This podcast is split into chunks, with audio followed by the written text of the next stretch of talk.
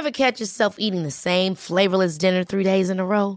Dreaming of something better? Well, HelloFresh is your guilt-free dream come true, baby. It's me, Kiki Palmer.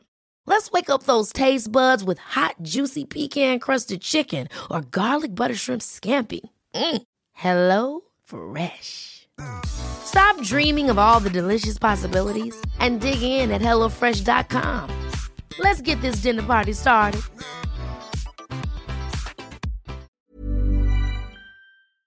Se van acercando las vacaciones y si tienes un bebé en casa, seguro que te preocupa cómo organizar sus comidas durante los viajes, los días de playa o las salidas a la montaña. Una opción cómoda y muy socorrida son los potitos de Nutriben, porque saben cuánto te preocupa dar a tu bebé tarritos nutritivos y con todas las garantías. Los potitos se preparan aquí en España con los mejores ingredientes, como frutas, verduras, carnes o pescados, y solo emplean aceite de oliva virgen extra.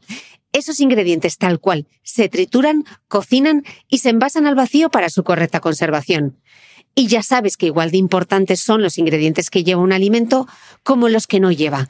Los potitos de Nutriben son tarritos que no contienen sal, azúcares añadidos, almidón, colorantes, conservantes, gluten o aceite de palma. Recuerda que los únicos potitos son de Nutriben. Gracias a Nutriben y a su marca Potitos por apoyar los buenos contenidos en este podcast.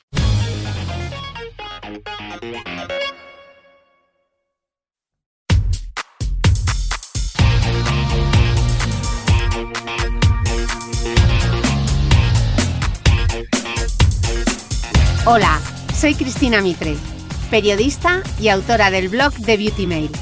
Bienvenidos a mi podcast, donde todas las semanas charlaré con los mejores expertos de la cosmética, la nutrición, el fitness y el bienestar, para que te sientas bien y te veas mejor. Si buscas la palabra Botox en Google, te aparecerán nada menos que 54 millones de resultados de hecho, según la Sociedad Internacional de Cirugía Plástica Estética, en 2016 se realizaron alrededor de 5 millones de intervenciones con Botox. Desde que comenzó a utilizarse hace más de 20 años en rejuvenecimiento facial sin cirugía, el Botox, nombre comercial de la toxina botulínica tipo A, sigue siendo, hoy, el tratamiento estético más realizado en el mundo. Así que, teniendo en cuenta estos datos, creo que merecía la pena hacer una entrevista con uno de los grandes expertos en España. Según un estudio publicado en la revista Lancet, España ya es el cuarto país más longevo del mundo y en 2040 es previsible que ocupemos la primera posición. Vamos a vivir más y esperemos que con una mejor calidad de vida. Yo por lo menos no aspiro a vigilante de la playa, pero sí a abuela intrépida. Esto significa que en el mundo de la belleza y el bienestar haya aparecido una nueva corriente. Ya no se habla tanto de anti-aging o antiedad. La apuesta es cumplir años bien, con salud. Es el famoso healthy aging. Prueba de esta tendencia es que, por ejemplo, Allure, una de las revistas de belleza más conocidas en Estados Unidos, dejó de utilizar el año pasado la palabra antiedad en sus portadas. Por otro lado, también hay que tener en cuenta cómo percibimos cada uno de nosotros la edad que tenemos. Yo ya he soplado las velas de mi 41 cumpleaños y recuerdo cuando mi madre hizo lo propio. Y perdón mamá, pero me veo en tus antípodas. Creo que hay dos formas de vivir el paso del tiempo, negándolo y mostrando una actitud negativa o asumiéndolo de manera positiva, tratando de encontrar el equilibrio entre nuestra edad cronológica y cómo la percibimos nosotros y el resto. Y hay evidencia que demuestra que las manchas y las arrugas son dos de los signos asociados a la percepción de la edad. De las manchas y toda la batería de cosméticos que pueden ayudarnos a eliminarlas, ya hemos hablado en el capítulo número 22 del podcast. Para las arrugas, como por ejemplo las del entrecejo o la frente, que a veces pueden hacernos parecer malhumorados o cansados, me temo que no hay crema que las borre. Solo el Botox logra relajarlas. Y quien decida usarlo, en este episodio descubrirá todo lo que necesita saber. Aunque como reconoce mi invitado hoy, las peores arrugas son las del alma y para esas no hay mejor remedio que practicar la gratitud, la empatía y la solidaridad. Dentro entrevista.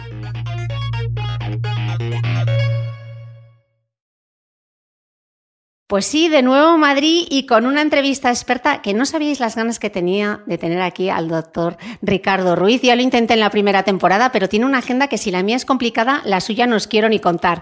Él es dermatólogo clínico y estético, director de la Clínica Dermatológica Internacional de Madrid. Y como sé que muchas de vosotras estáis ahí con el ordenador, os recomiendo que echéis un ojo a su conferencia TEDx y también a su último libro Anti-Aging, porque realmente yo creo que el doctor y yo estamos en la misma onda. Él habla de cómo la dermatología puede ayudar a cambiar la vida de las personas y para introducirle os voy a leer algo que dice en su libro que me parece maravilloso. Y él cuenta así, lo importante no es conseguir el ideal de belleza, sino hacer sentir bien al paciente dentro de su propia piel.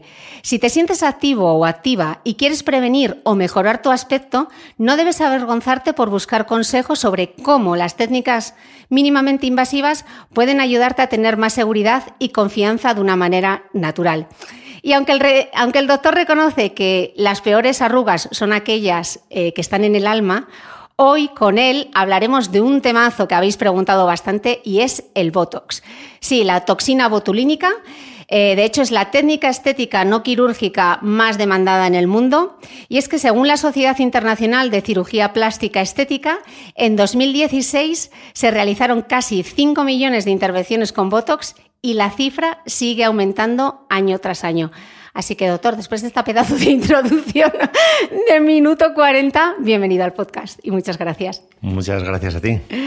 Tenía muchas ganas de que el doctor estuviese aquí porque para mí es... Eh, él siempre habla de la belleza natural y de cómo conseguir efectos naturales y es un gran experto en Botox. Así que antes de entrar en el tema, ¿qué es el Botox? Porque realmente decimos Botox, pero es toxina botulínica, Botox es el nombre comercial, pero expliquemos bien qué es para que todo el mundo lo tenga en su cabeza. Pues el Botox es una proteína, es un fármaco que eh, actúa relajando el músculo. Eh, cuando lo inyectamos en la cara, por ejemplo, una persona, lo que hacemos es inyectarnos los músculos que producen eh, las arrugas de expresión y de esa forma se consigue relajar la musculatura y, así se relajan esas arrugas de, expresión.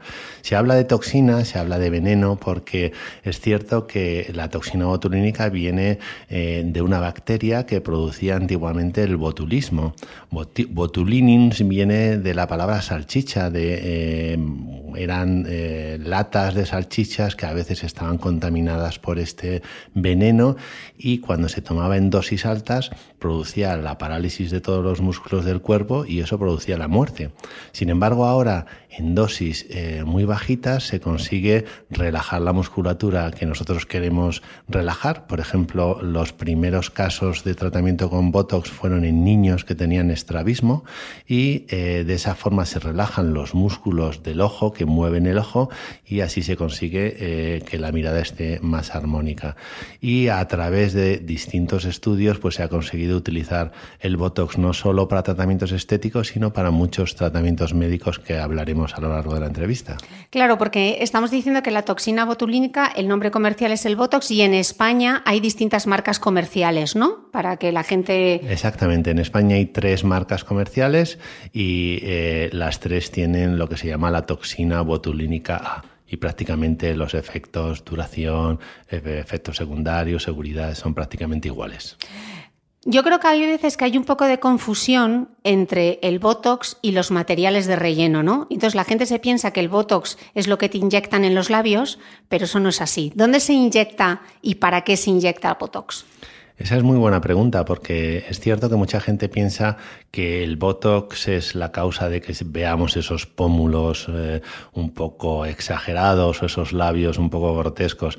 Eh, cuando se ven esas caras hinchadas, eso, esa inflamación está producido por rellenos, por fillers, lo que se llama rellenos que se inyectan en la piel y que son permanentes. Entonces, hoy la mayoría de los médicos no usamos rellenos permanentes, utilizamos rellenos temporales que se inyectan en función de lo que necesita cada paciente y eso lo ponemos en las mejillas, en alrededor de la boca, en todas las zonas donde hay sombras de la cara.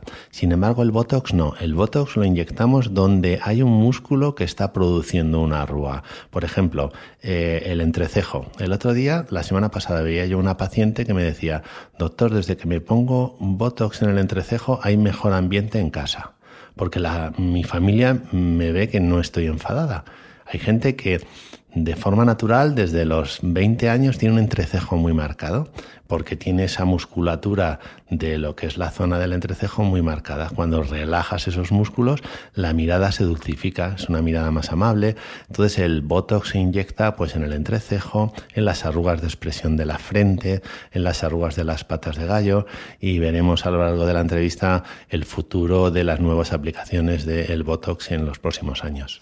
Me parece interesante además comentar lo que hablabas en el principio, ¿no? que no solamente se utiliza como tratamiento antiedad, sino que además se puede utilizar para el estrabismo, para las migrañas, para la gente que tiene hipersudoración ¿no? o que hipersaliva. Hablamos un poco del Botox con, esa, eh, con esas otras aplicaciones. Sí, el Botox tiene eh, un mecanismo de acción que es a través de, disminuir que se libere una sustancia que se llama un neurotransmisor. el nombre es acetilcolina. Entonces, este neurotransmisor, por ejemplo, es el que nos produce el sudor. Si tú inyectas Botox en las axilas, la zona de las axilas deja de sudar durante nueve meses. Entonces actúa a través de eh, inhibir o impedir la liberación de este neurotransmisor y de esa forma tiene aplicaciones en neurología, en dermatología, en pediatría, lo utilizamos mucho en niños que tienen contracciones musculares, en dermatología sobre todo lo utilizamos en, hiperhidrosis, que es la gente que suda mucho, en, igual en cuero cabelludo, en otras localizaciones, en manos, en pies y la hiperhidrosis parece un aspecto, una enfermedad frívola que no, que no es importante, pero la gente que tiene hiperhidrosis tiene una calidad de vida muy mala, no puede dar la mano, mm. mancha la ropa, no puede usar colores claros y, el Botox ha cambiado mucho la, la calidad de vida de estos pacientes. Pero al inyectar, yo tengo una duda, si se inyecta, por ejemplo, en las axilas y sudamos menos por las axilas, ¿podemos sudar más por los pies? ¿Por dónde sale ese sudor que ya no sale por la axila? Pues las glándulas sudoríparas de la axila son solo el 2% de las glándulas del sudor de todo el cuerpo. Es decir, que por eh, relajar o impedir la acción de las glándulas de sudor de la axila, no vamos a tener sudoración compensatoria, es decir, sudoración mayor en otras zonas. Simplemente se deja de sudar en una zona y eh, a lo largo de los meses se recupera esa sudoración. ¿Y para tratar las migrañas, cómo se, cómo se hace? Pues hay muchos neurólogos que utilizan para determinadas cefaleas o migrañas el Botox en determinadas zonas donde hay eh, nervios que pueden estar eh, implicados en determinadas cefaleas, en determinadas migrañas. Se inyectan en cuero cabelludo, en la sien, en, la frente y eh, algunos casos, no todos los casos de migrañas, pueden responder muy bien al Botox, pero eso lo hacen los neurólogos. ¿Cómo se diferencia un Botox bueno de un Botox malo? Porque hay una frase muy buena en el libro eh, que tú dices que si alguien te pregunta qué te has hecho, cambia de médico. Entonces, ¿cómo podemos decir, uy, qué mal Botox llevas? O qué buen Botox llevas? O el buen Botox no se nota. Pues es cierto que, lo, ideal es que no haya una detectabilidad, es decir, que nadie se dé cuenta que un paciente se ha hecho un tratamiento estético. De eso se trata cuando eh, el objetivo que queremos en nuestros pacientes es conseguir que los familiares, que los amigas le digan, qué buena cara tienes, has descansado, has estado de vacaciones, hay qué, cara de descanso tienes. Cuando alguien te dice qué te has hecho, pues es mala señal. Hay una serie de, detalles de, que podemos decir del mal Botox. El mal Botox, por ejemplo, se reconoce cuando las cejas están demasiado elevadas, como las cejas de Mefisto, cara de mala que se llama. Pues eso es porque la técnica no ha sido correcta. Otro detalle que, que delata que un paciente lleva Botox son unas arrugas que aparecen justo justo en la raíz de la nariz, la que llaman los, los que llaman los americanos las bunny lines, las líneas de conejo. Eso, cuando una persona se pone Botox, se ve mucho más. Entonces eso delata que una persona lleva Botox. O cuando sonríe, que quede una especie de, de bulto en la zona de la mejilla porque no se ha relajado adecuadamente el músculo que está alrededor de los ojos, el orbicular de los ojos. Eh, pero sobre todo es cuando la gente eh, te dice que te has hecho. Eso es lo que delata. Cuando eh, tú tienes expresión, cuando mantienes tus, tu, hay una correlación entre tus emociones y tu expresión, eso quiere decir que llevas bien puesto el Botox. El Botox hay que usarlo en dosis bajas para conseguir no paralizar el músculo, sino relajar el músculo y mantener la expresión del paciente. Eso era justo lo que te iba a preguntar. Si hay una técnica, ¿cómo se inyecta el Botox? ¿Cómo sabemos que, porque no se trata de planchar las caras, ¿no? Se trata de, o que te pongas a sonreír y que no te salga ni una sola pata de gallo. Sí, la clave es utilizar una serie de técnicas y sobre todo tener un conocimiento bueno de los músculos, de la anatomía de los músculos de la cara se trata de no paralizar los músculos, sino de relajarlos. Hay arrugas de expresión que son bonitas, por ejemplo, las de la frente, cuando uno eleva las cejas, cuando eh, hace una expresión de sorpresa, eso es una, o tener determinadas patas de gallo, pues es alguna expresión bonita. Hay otras expresiones que no son bonitas, como es cuando las cejas caen y entonces da una mirada de tristeza. Cuando nosotros intentamos a nuestros pacientes no hablar de que le vamos a quitar el entrecejo, le vamos a quitar las arrugas de las patas de gallo, nosotros hablamos de emociones, siempre decimos, le vamos a quitar la cara de cansada, le vamos a quitar la cara de tristeza. Entonces, eso es lo que consigue estas técnicas mínimamente invasivas, eh, mejorar las emociones, mejorar lo que tu cara transmite a los demás, más que mejorar una arruga, un surco o, o un pómulo. ¿Cuándo se ven los primeros resultados? Cuando inyectas Botox, el resultado se empieza a notar en, entre dos y cinco días.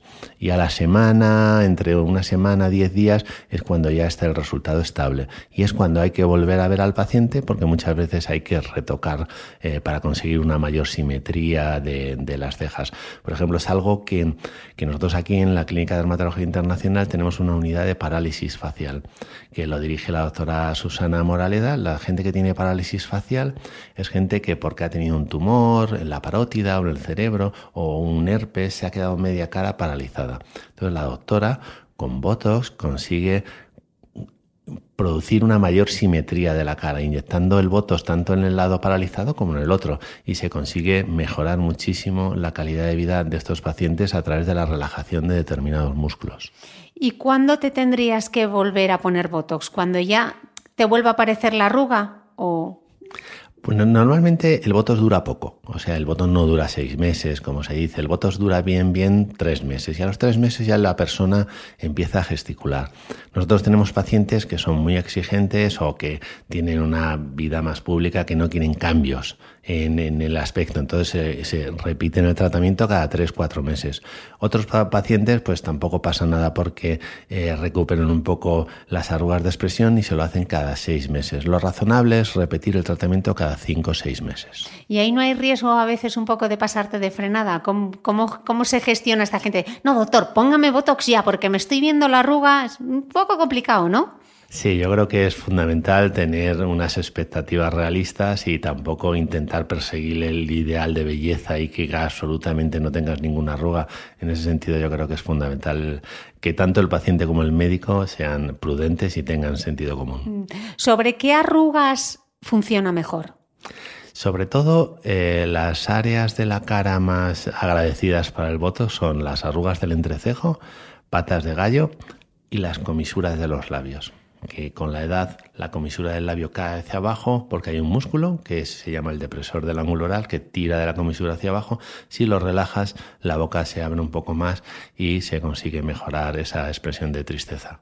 Muchas veces se dice, mm, bueno, ponte Botox como prevención. O sea, ¿realmente es como prevención? ¿Uno se lo puede poner a cualquier edad? ¿Hay a una edad que ya no tiene sentido?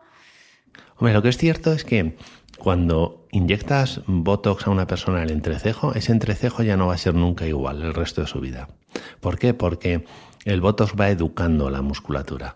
Y es cierto que si eh, una persona se lleva poniendo Botox unos cuantos años y deja de ponérselo, el músculo no tiene tanta fuerza como antes y entonces nunca logra fruncir, por ejemplo, en el caso del entrecejo, con la misma fuerza que fruncía antes de ponerse el botox.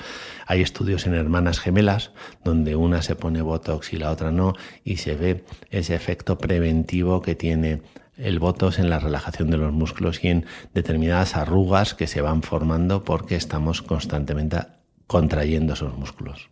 Y corremos el riesgo, como casos famosos de actrices que no vamos a nombrar, que ellas dicen que ha perdido su expresión de tanto ponerse Botox, o es que no solo fue el Botox, sino que fue los rellenos más todo lo que llevaban en la cara. Lo que es cierto es que los efectos del Botox son reversibles. Entonces, si una persona ha perdido la expresión, la expresión la recupera cuando pasa el efecto del Botox. Cuando ya se ve que una persona no tiene expresión de forma permanente, eso quiere decir que hay una cirugía detrás o que hay un relleno permanente detrás. Vale, en el libro decías algo muy interesante y es que eh, el Botox por sí solo Tampoco, sino que debería ser complementario a otras técnicas y que tú tienes un combo ganador que es el Botox y utilizar infiltraciones de ácido hialurónico, y todas las que siguen este podcast saben que soy súper fan del ácido hialurónico, con inyecciones de otros inductores de colágeno como es la hidroxipatita cálcica, el radies.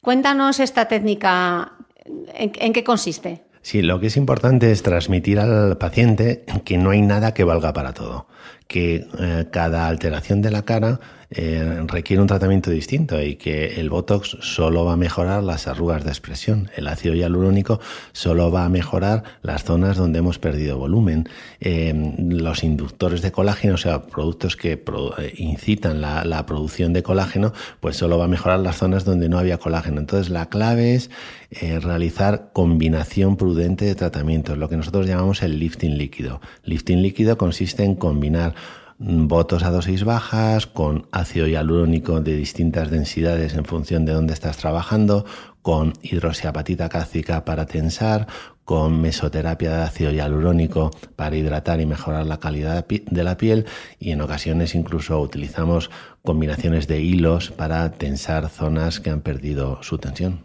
Esto me parece interesante que lo comentemos porque eh, hay muchas veces que te dicen crema efecto Botox o llega al corazón de la célula. Eh, es imposible, es, marketing cosmético porque solamente al músculo se puede llegar inyectando o solamente estimular el colágeno. Bueno, los retinoides nos ayudan mucho, pero quien llega realmente es la infiltración porque llega al corazón de la piel, ¿no? Si nos explicas un poco cómo funciona la piel y lo que llega y lo que no llega, yo creo que es interesante. Sí, pues eso es importante porque es verdad que hay mucho marketing en determinados productos, en las cremas, por ejemplo, una crema antiflacidez. Pues eso es complicado porque una, la flacidez es un proceso mm, que, se basa en alteraciones que hay en la piel, en la grasa, en el músculo, en el hueso y ninguna crema es capaz de mejorar eso. O cremas anticelulitis o cremas pues que, que tiene efecto Botox. Eh, la piel tiene tres capas, que es la epidermis, que es una barrera muy importante, luego está la dermis, donde está el colágeno, la elastina, los vasos sanguíneos, luego debajo está la grasa y luego debajo está el músculo es imposible que una crema llegue hasta el músculo. Entonces las cremas con efecto Botox pues son eh, cremas pues que utilizan técnicas más de marketing que, de realidad o de, ciencia. Pero sin embargo, pese a esta información, tú hay una cosa que dices en, en el libro y que a mí me parece súper interesante y es que sin una rutina de cuidado, nada de esto tiene sentido porque tener una buena rutina ayuda a mantener los resultados, ¿no? ¿Cómo es de importante? Yo les insisto mucho, es que tenéis, no se trata de buscar la crema milagro o el ingrediente cosmético perfecto, sino que se trata de construir rutinas de cuidado. ¿Qué debe incluir una buena rutina de cuidado? Sí, pues es muy importante. las cremas tienen su, su, eficacia. Su eficacia es una piel bien cuidada, una piel luminosa, una piel fresca. Pues eso, eh, eso lo puede conseguir una combinación de cremas. Las rutinas normalmente suelen ser eh, sencillas, mucho más sencillas de lo que nos dicen, de si hay que usar un serum y luego una crema y luego, pues al final lo que nosotros solemos aconsejar es utilizar por la mañana alguna crema que tenga un antioxidante tipo vitamina C que eso se puede utilizar como en forma de serum, y encima de ese serum eh, una crema de protección total, una crema de protección total o un maquillaje eh, que tenga una protección mínimo entre el 20 y el 50. Luego, por la noche, nos gusta dos veces por semana recomendar un retinoide, un retinol o ácido retinoico para que haga ese efecto de generación de colágeno. Y luego el resto de las noches una crema confort que hidrate porque el ácido retinoico el retinol a veces irrita un poco y a veces combinado con ácido glicólico y dos veces por semana, que eso se, lo se puede hacer, el paciente lo puede hacer en la ducha, exfoliar, exfoliar la piel para quitar la capa córnea, que de esa forma eh, hace que las cremas penetren mejor. Siguiendo esa rutina, pues se consigue una piel un poco más luminosa, más fresca y se consigue no quitar la flacidez, ni quitar una arruga, ni una mancha, pero sí dar la sensación de una piel bien cuidada. Es que yo creo que de hecho al primero que escuché decir una, una, frase que yo repito hasta la náusea y que lo saben todas las escuchantes de este podcast es, no hay mejor crema antiedad que una buena protección solar. Y yo creo que esa frase es tuya, que te la oí varias veces. Se nos olvida, se nos olvida lo importante que es la protección solar, incluso en invierno ahora. Empieza el otoño, recordemos por qué tenemos que protegernos del sol. Totalmente, eso es muy importante que lo destaques porque eh, el sol es lo que más nos envejece. Eh, es cierto que el sol tiene sus efectos positivos y a través de la vitamina D incluso previene muchos cánceres, eh, pero la cara nos está, está expuesta al sol constantemente. Nosotros los dermatólogos operamos muchos cánceres en las orejas, en los labios, en la nariz, porque son zonas donde hay mucha exposición solar durante todo el año, en verano, en invierno. Por eso la cara debemos de protegerla porque no solo aparecen eh, células que no son buenas producidas por el sol, sino que aparecen manchas, aparece el poro se dilata, aparecen venitas, la piel está como menos cuidada. Por eso, con diferencia, el mejor cosmético es una buena eh, crema de protección solar. Y el sol se puede tomar en otras partes del cuerpo para metabolizar esa vitamina D, como puede ser en las manos, en las piernas, etcétera. Pero la cara es algo que, sobre todo la zona nariz, labios, orejas, es una zona que tenemos que proteger del sol.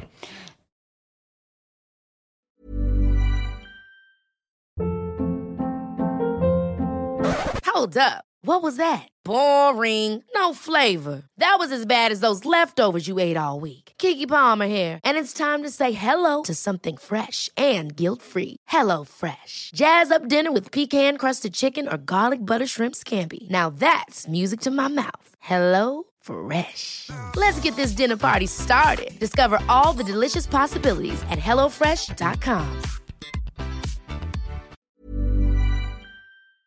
¿Sabías que los bebés son capaces de autorregularse y comer lo que necesitan? Hasta el primer año, la leche ha de ser su alimento principal, bien sea lactancia materna o artificial, y poco a poco podrán ir probando diferentes texturas y alimentos. Ahora, con buena temperatura, a todos nos gusta salir más de casa, y en verano pasamos mucho tiempo fuera, en la playa, la montaña o recorriendo el mundo. Si tienes un bebé que ya ha empezado con la alimentación complementaria, para esos momentos puedes contar con los diferentes tarritos que ofrece Potitos. Hay recetas para bebés desde 4 y 6 meses y solo llevan ingredientes como frutas, verduras, carnes o pescados que se trituran y se envasan tal cual. Los potitos de Nutriben son tarritos seguros, fáciles de conservar y transportar, ya que no necesitan refrigeración, tan solo mantenerse en un lugar fresco. Se calientan en microondas o al baño María, sin conservantes ni azúcares añadidos. Gracias a Nutriben y a su marca Potitos por ser nuestro mecenas del mes.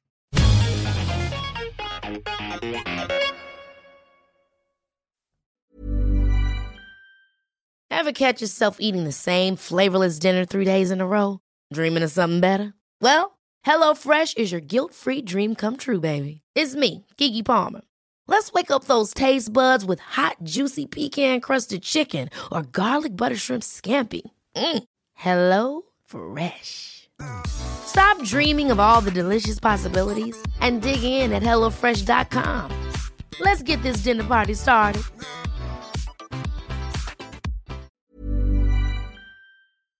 Tú dices además en tu libro Anti-Aging algo que, que a mí me gusta mucho, que al final el ideal es pues es una piel lisa, sin manchas, sin venitas, sin cicatrices, porque es un signo de salud, ¿no?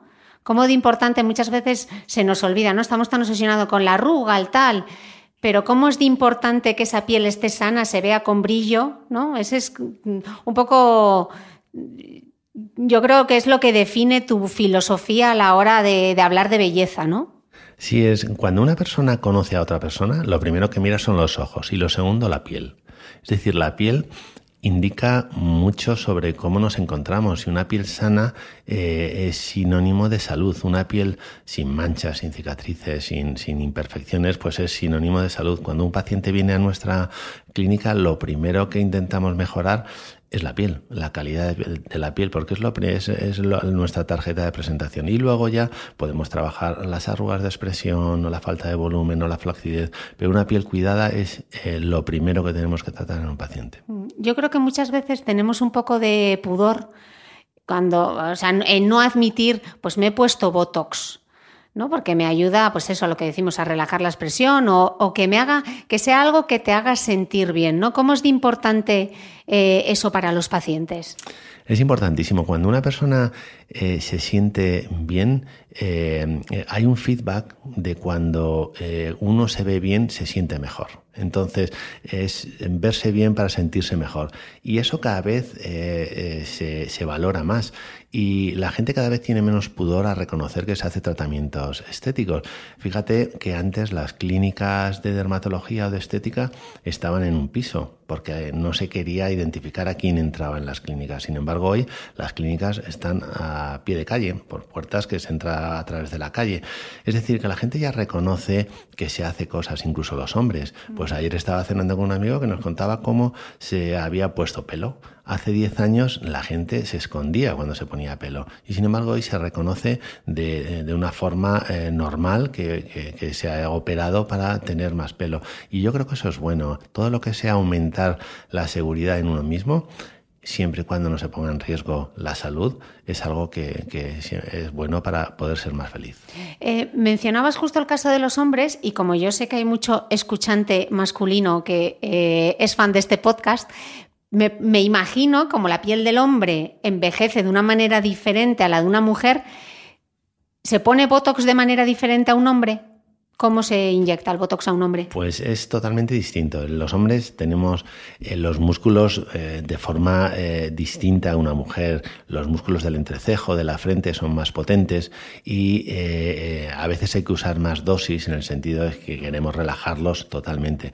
Pero en el hombre es fundamental dejar determinadas expresiones. Por ejemplo, las arrugas de la frente hay que mantenerlas en un hombre o la forma de las cejas. Fíjate que una mujer tiene la idea de la ceja femenina es una ceja en forma de ala de gaviota, sin embargo, eh, con la cola un poquito más elevada. En un hombre, eh, el ideal de ceja es una ceja recta cerca del párpado y, entonces tú con el botox o con rellenos puedes modificar la forma de las cejas y si lo haces mal puedes feminizar a un hombre o masculinizar a una mujer. ¿Cuál es el perfil de usuario del Botox? ¿Hay como un candidato ideal? El candidato ideal del Botox es una persona que tiene mucha arruga de expresión. Y, fíjate porque la historia de, cómo empezó a inyectarse Botox viene de una charla de alcoba de dos médicos. Eh, el primer médico que utilizó Botox era un oftalmólogo que se llama el doctor Scott, que lo empezó a usar en niños, en estrabismo. Entonces ya los oftalmólogos en los años 80 empezaron a utilizarlo para el blefarospasmo. Blefarospasmo quiere decir cuando el párpado está contraído constantemente. Entonces hay mucha gente en los años 80 que estaba en la 11, que eran ciegos, porque tenían blefarospasmo y surgió el botox y el botox se inyectaba en el párpado y la persona empezaba a ver de nuevo. Entonces, eh, un médico eh, canadiense, los doctores Carruthers, que era, ella es oftalmóloga y él es dermatólogo, pues en una charla de alcoba le dijo la mujer, oye, ¿sabes que a pacientes que le he inyectado botox en el párpado algunos han mejorado el entrecejo. Y dice, ¿por qué no hacemos un estudio en nosotros mismos y en nuestras enfermeras y vemos a ver si funciona para las arrugas del entrecejo? Y publicaron un artículo que es conocido y por eso ese matrimonio se los llama los padres del Botox, porque fueron los primeros que en los años 90 empezaron a utilizar el Botox en estética. Y a raíz de eso las aplicaciones del Botox han aumentado, pero sobre todo la persona ideal para, eh, para inyectar Botox es una persona con mucha arruga de expresión y sin flacidez. Entonces hay determinada edad, ¿no? Porque estoy pensando flacidez, menopausia, estrógenos, que ya se empieza a caer todo, ahí igual no es la técnica más adecuada, ¿no? Es cierto. La idea, la edad ideal para poner Botox es entre los 35 y los 55 años, porque no hay flacidez. En cambio, a partir de esa edad ya el Botox no mejora mucho la flacidez, con lo cual eh, ya hay que utilizar otras técnicas para conseguir buenos resultados. Pero en gente joven los resultados del Botox son asombrosos. En el libro Anti-Aging em, hay un cuadro que yo utilizo mucho con los pacientes porque sabes que eh, para tener un paciente satisfecho es fundamental tener un buen resultado. Es paciente satisfecho, es buen resultado estético, menos expectativas. Si las expectativas del paciente son altas, si se creen que van a hacerse algo y van a mejorar muchísimo, el paciente no está satisfecho. Entonces, antes de hacer cualquier tratamiento, nosotros decimos, vamos a ver, eh, con Botox, de 1 a 10, ¿qué vas a mejorar? Pues va a mejorar mucho. Pues de 1 a 10 ponemos 9. Sin embargo, con hilos, o con plasma rico en plaquetas, o con eh, Ultherapy, de 1 a 10, ¿cuántas vas a mejorar? Pues vas a mejorar 3 y te pregunta el paciente, si voy a mejorar tampoco, ¿por qué lo hacemos? Porque no hay nada mejor sin cirugía. Mm. Pero es importante que el paciente sepa el nivel de mejoría que va a, obtener con el tratamiento y de esa forma los pacientes están satisfechos. Bueno, es que la gestión de expectativas yo creo que es fundamental en todo en la vida, ¿no? O sea, es como cuando empiezas a correr, gestión de expectativas, es lo que os digo siempre, uno no puede pensar, me voy a poner a correr y voy a correr una hora, no, gestionas expectativas, vas a correr cinco minutos y te vas a morir, ¿no? Pues, pues, pues hasta para el Botox hay que gestionar las expectativas. Hay otra cosa en el libro que mencionabas que me parecía muy interesante, eh, cuando decías que al final lo mejor es la combinación de técnicas, ¿no? Que era el Botox con los rellenos, con el hialurónico, los precursores del colágeno, y hablabas de un concepto que es el triángulo de la juventud. ¿Cómo ese triángulo? Explícanos un poco para que la gente lo visualice y nos demos cuenta cómo nos va cambiando la cara a lo largo de los años. Eso es importante porque cuando ves una persona joven, la forma de su cara es con, como un triángulo con la base arriba tenemos la zona de, la parte inferior de la cara más fina y la parte de arriba más, más ancha. Sin embargo, a medida que vamos envejeciendo, el triángulo de la juventud se va invirtiendo. Nuestra zona inferior se va haciendo más ancha y la zona superior más estrecha. Entonces, ¿qué ocurre con muchos tratamientos de rellenos y demás? Pues que hay mucha gente que pone muchos rellenos en el tercio inferior, en la línea mandibular, alrededor de la boca. Entonces están aumentando esa inversión del triángulo de la juventud. Y por eso se ven esas caras que son todas iguales, como con esos pómulos de exagerados, con esos eh, labios un poco eh, grotescos y, de esa forma eh, se consiguen resultados no naturales. Es importante entonces en el tercio inferior utilizar técnicas que no den volumen. Y entonces siempre lo que más utilizamos son hilos y ultrasonidos focalizados, lo que llaman ultherapy, para tensar el tercio inferior y, e intentar usar cuantos menos rellenos en esta zona mejor. Ok, em, ¿hay algún consejo? Mm, me voy a poner Botox mañana. ¿Hay algún consejo previo? ¿Algo que tenga que hacer que no se me pueda olvidar? Lo que es importante es eh, no hacerlo esto justo antes de algún evento importante, porque es cierto que, en primer lugar, puede haber algún hematoma con los pinchazos pues puede haber algún hematoma. Luego, hasta que eh, tiene efecto, a veces las cejas puede haber un cierto grado de asimetría, entonces el paciente no se siente cómodo. Siempre hay que hacer esto como dos, tres semanas antes de un evento. Eh, luego eh, hay que tener en cuenta que el día del tratamiento son unos pinchazos que se tarda aproximadamente 3-4 minutos, pero ese día conviene no hacer deporte no hacer deporte para que lo que es el botox no se mueva a músculos donde no queremos que, vaya. Y también es importante eh, no por la noche intentar dormir un poco incorporado. Se ve algunos pacientes que, que, igual, yo recuerdo un paciente que se fue a nadar justo después de ponerse botox y con las gafas de nadar pues debió hacer compresión y el botox difundió a un párpado y el párpado quedó caído durante unas semanas. Es decir, que la precaución de no hacer deporte, dormir incorporado un par de días y saber que puede haber algún hematoma en casos esporádicos.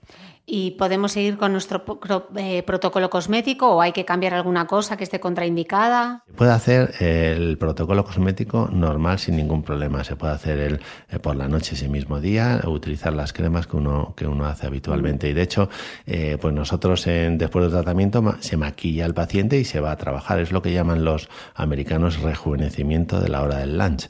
Es decir, se hace el tratamiento y uno se va a hacer su, su vida normal. Bueno, está claro que es una técnica súper segura, más de 20 años practicándose incluso en niños, pero sí que puede haber eh, algunos eh, efectos adversos o posibles alergias, ¿no? A veces comentábamos las cejas estas como las de Spock, que te quedan levantadas, o, las arruguitas estas que quedaban tipo en la nariz, alguna otra el párpado que se caiga es poco común, pero puede ocurrir, ¿no? Sí, el peor efecto secundario es que se caiga el párpado durante eh, unos días. Em, eso ocurre raramente, pero a veces ocurre. Y luego ciertas asimetrías de las cejas a veces ocurren, pero eso es muy fácil de corregir. Por eso es fundamental tener un contacto con el médico que te ha hecho el tratamiento para que si ocurriera algo de esto, pues inmediatamente corregirlo. Pero es un tratamiento que si lo haces de forma eh, segura, con dosis bajas, conociendo bien la anatomía de cada paciente, porque aquí no vale el café para todos, todo depende de los músculos de cada paciente, el resultado puede ser muy natural. Y hablamos de naturalidad y, y claro, uno piensa, no, yo no me hago nada porque yo quiero ser muy natural y yo quiero envejecer de forma natural. Pero es cierto que si estas técnicas se hacen de forma correcta, el resultado obtenido es más natural que una persona que no se hace nada. Si vemos a veces la naturalidad está un poco eh, sobrevalorada. Si vemos un pecho como envejece de forma natural, lo vemos en África, pues, pues a veces no es estéticamente correcto. A veces para tener un resultado natural o tener un envejecimiento natural, eh, eh, es necesario, si el paciente quiere, el hacer determinados retoques con sentido común y muy prudentes y con mucho sentido estético para ayudar a una persona a sentirse mejor. Bueno, esto al final es como el maquillaje, ¿no? ¿Cuántas decimos? No, yo lo que quiero es un maquillaje natural, pero vas maquillada. O sea, se trata, ¿no? De mejorar lo que una ya tiene, ¿no? O sea, que no, no, no pasa nada porque... El único consejo es que si lo hacéis, que tengáis la información y que os pongáis en las mejores manos. Eh, la pregunta del millón, entonces. ¿En España quién puede inyectar Botox? En España puede inyectar Botox un médico. No hace falta que sea dermatólogo ni cirujano plástico. Por el hecho de ser médico eh, puede inyectar Botox. Lo importante es que ese médico tenga una formación adecuada en la técnica. Vale, pero que no nos volvamos ni fisioterapeutas, en peluquerías, ni cosas de estas que se ven. Sí, es cierto que, a veces hay personas que no están cualificadas y, no, y lo inyectan, pero fíjate, en Estados Unidos o en Inglaterra el Botox eh, lo pueden inyectar enfermeras y es, enfermeras y eso vendrá a España y eso eh, en breve vendrá a España. Enfermeras y odontólogos. Sí. Porque eh. los odontólogos pueden inyectar Botox. Mm. O sea que eso está cambiando. Lo importante es que la persona que inyecte eh, este, este fármaco pues tenga una buena formación y sepa qué dosis hay que utilizar y cómo, y cómo reaccionar si hay alguna complicación o efecto secundario. Y, al que está escuchando ahora dice, vale, es que yo no estoy en Madrid, no puedo ir al doctor Ruiz a que, a que me ponga Botox. ¿Cómo sé yo que el sitio donde voy es de fiar? ¿Qué me tiene que para que confíe?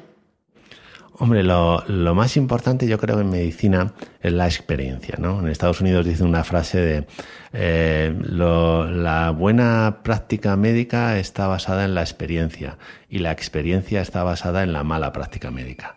Entonces, al final, eh, lo importante es eh, ponerte en manos de alguien que haya hecho muchos casos, que haya, que tenga, que conozca gente que ha quedado bien, que está satisfecha, que lleve tiempo eh, haciendo tratamientos con esa persona. Entonces yo creo que la clave es experiencia y ver resultados en, conocidos, amigos y personas que hayan estado en sus manos en los últimos años.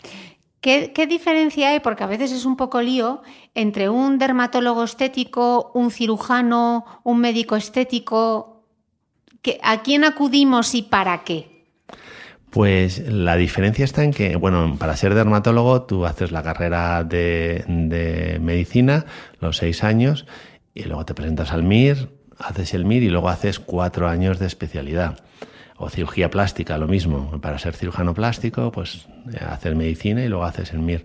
Eh, los médicos estéticos, algunos médicos estéticos eh, no tienen el MIR, es decir, que no tienen ninguna especialidad, pero otros médicos estéticos tienen otra especialidad. Por ejemplo, nosotros aquí, la doctora Mercedes Sainz de, Santa de Santa María, pues es una alergóloga que le gustaba mucho la estética, hizo el MIR, hizo alergia y ahora está de médico estético. Es decir, hay médicos estéticos que tienen MIR y médicos estéticos que no tienen MIR, pero el MIR de, medicina estética no existe todavía.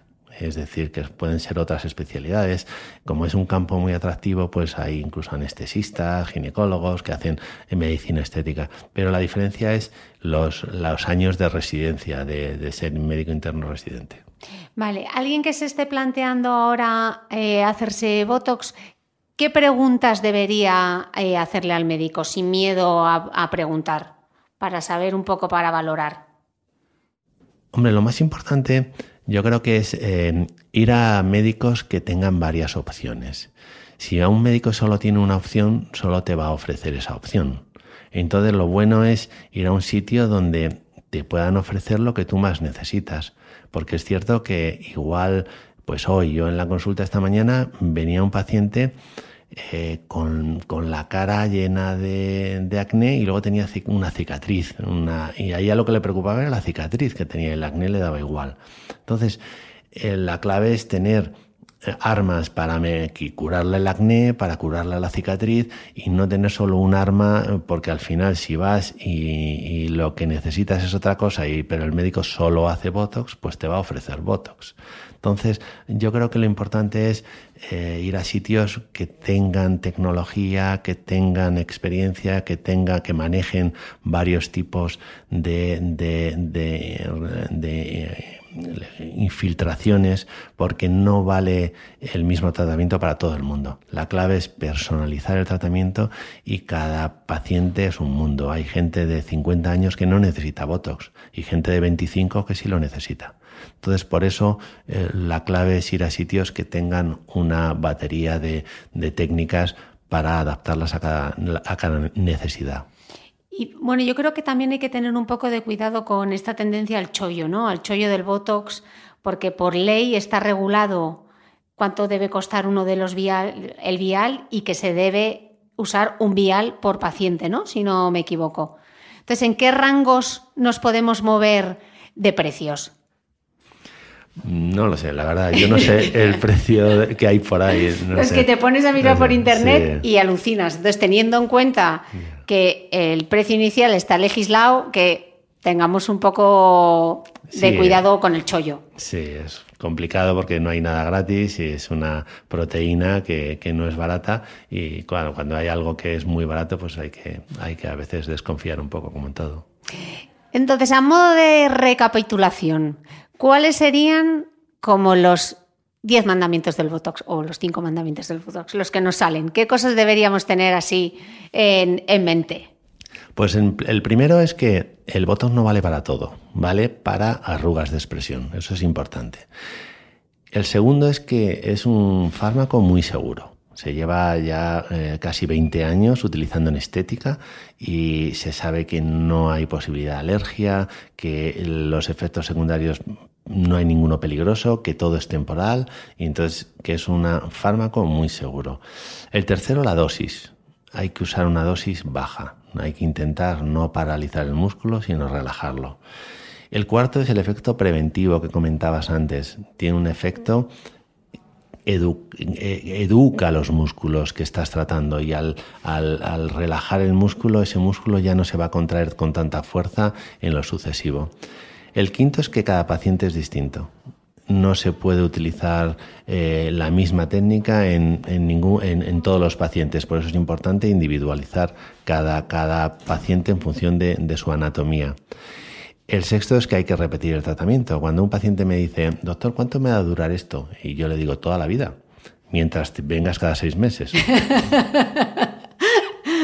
El séptimo, buena. el séptimo sería pues que es fundamental tratar toda la cara. Cuando tú solo tratas patas de gallo o ves que hay una que no hay una compensación, una armonía entre el tercio superior o el tercio inferior, es fundamental hacer un abordaje facial completo. El, octavo es que, el Botox puede parecer algo frívolo, pero puede ayudar a, a, hacernos sentirnos mejor. Hay algún estudio que demuestra que el Botox es más útil en pacientes con depresión que los antidepresivos.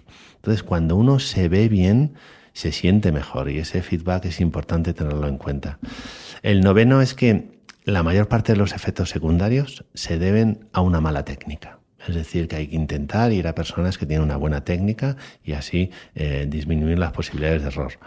Y por último, pues el, el, consejo de que menos es más. Hay que intentar que, que, no conseguir resultados espectaculares. Hay una frase que me gusta que es que, que, que no hay nada peor que un papel donde no hay nada escrito. O sea, las arrugas eh, indican pues que nos hemos reído. Las arrugas está bien que tenerlas. Entonces, lo que hay que hacer es hablar un poco más de expresiones, de emoción, de quitar la cara de tristeza, de quitar la cara de, de cansancio. Tú cuando ves una piel y dices, ¡jo, qué piel! Cómo son esas pieles? Normalmente cuando, cuando ves una... Hay muchos tipos de pieles que dices, es una buena piel, pues depende del fototipo. Hay gente con piel clarita, con ojos claros, que son pieles muy delicadas, pero que tienen su, su, vamos, que hay que manejarlas con mucho cuidado. Los cosméticos son totalmente distintos para estas pieles, pero otras pieles que son fototipos más altos, gente que se pone morena con facilidad, que también son pieles muy, muy agradecidas para muchos tratamientos, pero no hay ninguna piel que digas es la ideal. Cada, cada piel es un mundo. Bueno, doctor, y entonces el futuro del Botox, 20 años ya, es una técnica que sigue, que sigue creciendo. ¿Hacia dónde vamos? Bueno, pues el futuro del Botox es muy, muy interesante y fascinante porque, eh, por ejemplo, eh, se están haciendo ahora estudios eh, para nuevos Botox que van a durar más de seis meses, bastante más de seis meses. Es decir, el efecto va a ser mucho más prolongado. también van a salir en los próximos años un Botox muy especial que me parece muy, muy curioso.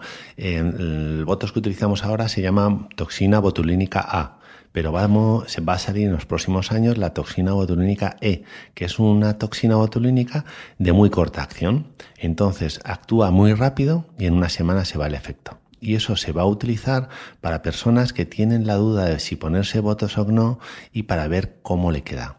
Entonces, las compañías que están haciendo ya los estudios antes de sacarlo, pues han visto que es fantástico para estos pacientes que dudan, que no saben cómo les va a quedar, que tienen miedo a que el resultado no sea natural, les inyectas, en una semana ya ven cómo queda, se le va el efecto y ya entonces deciden si se ponen el Botox definitivo o no. Claro, porque con el Botox no ocurre como el ácido hialurónico, que cuando tú te inyectas ácido hialurónico y si no te gusta, te pueden, que no me sale ahora la palabra. Sí, hay una palabra que hay un fármaco que se llama hialuronidasa, que es como un antídoto. Sí, es el antídoto. Inhibe, ¿no? Exactamente, y disuelve lo que es el ácido hialurónico. El Botox no. Si te lo pones y no te gusta, pues estás tres meses. como las lentejas, o sea. por eso parece algo interesante el que esto, este Botox de muy corta duración, pues va a poder ponerse en personas para ver cómo les queda. Yo te voy a dejar que despidas este podcast y que les digas a todos los que nos están escuchando hoy, si quisieses que se quedasen con un mensaje, ¿cuál sería?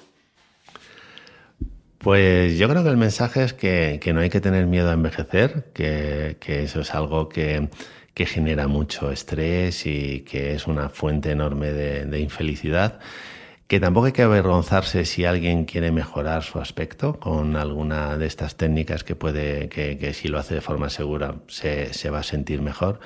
Y, sobre todo, pues una frase que, que, ponemos mucho en nuestros libros, que no hay que, que quitar arrugas a la vida, sino que hay que poner vida a las arrugas.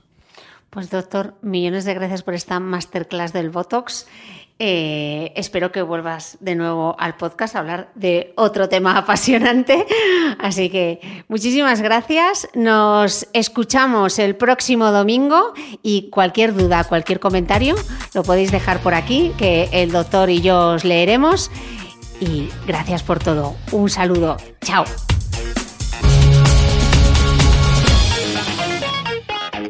Si te ha gustado este capítulo, no dudes en compartirlo en tus redes sociales. También me ayuda si me dejas un comentario y me regalas unas estrellas en iTunes, porque todo suma y tu apoyo me da impulso para seguir creciendo. Ya sabes que a diario me puedes seguir en mi blog de beautymail.es y en mi cuenta de Instagram, Twitter y Facebook donde me encontrarás como The Beauty Mail. No olvides suscribirte a mi blog de beautymail.es o a cualquiera de las aplicaciones para reproducir podcasts como Spreaker, Apple Podcast, Spotify o iVoox. No tienes más que buscar el podcast de Cristina Mitre y darle a suscribir. Hasta el próximo domingo.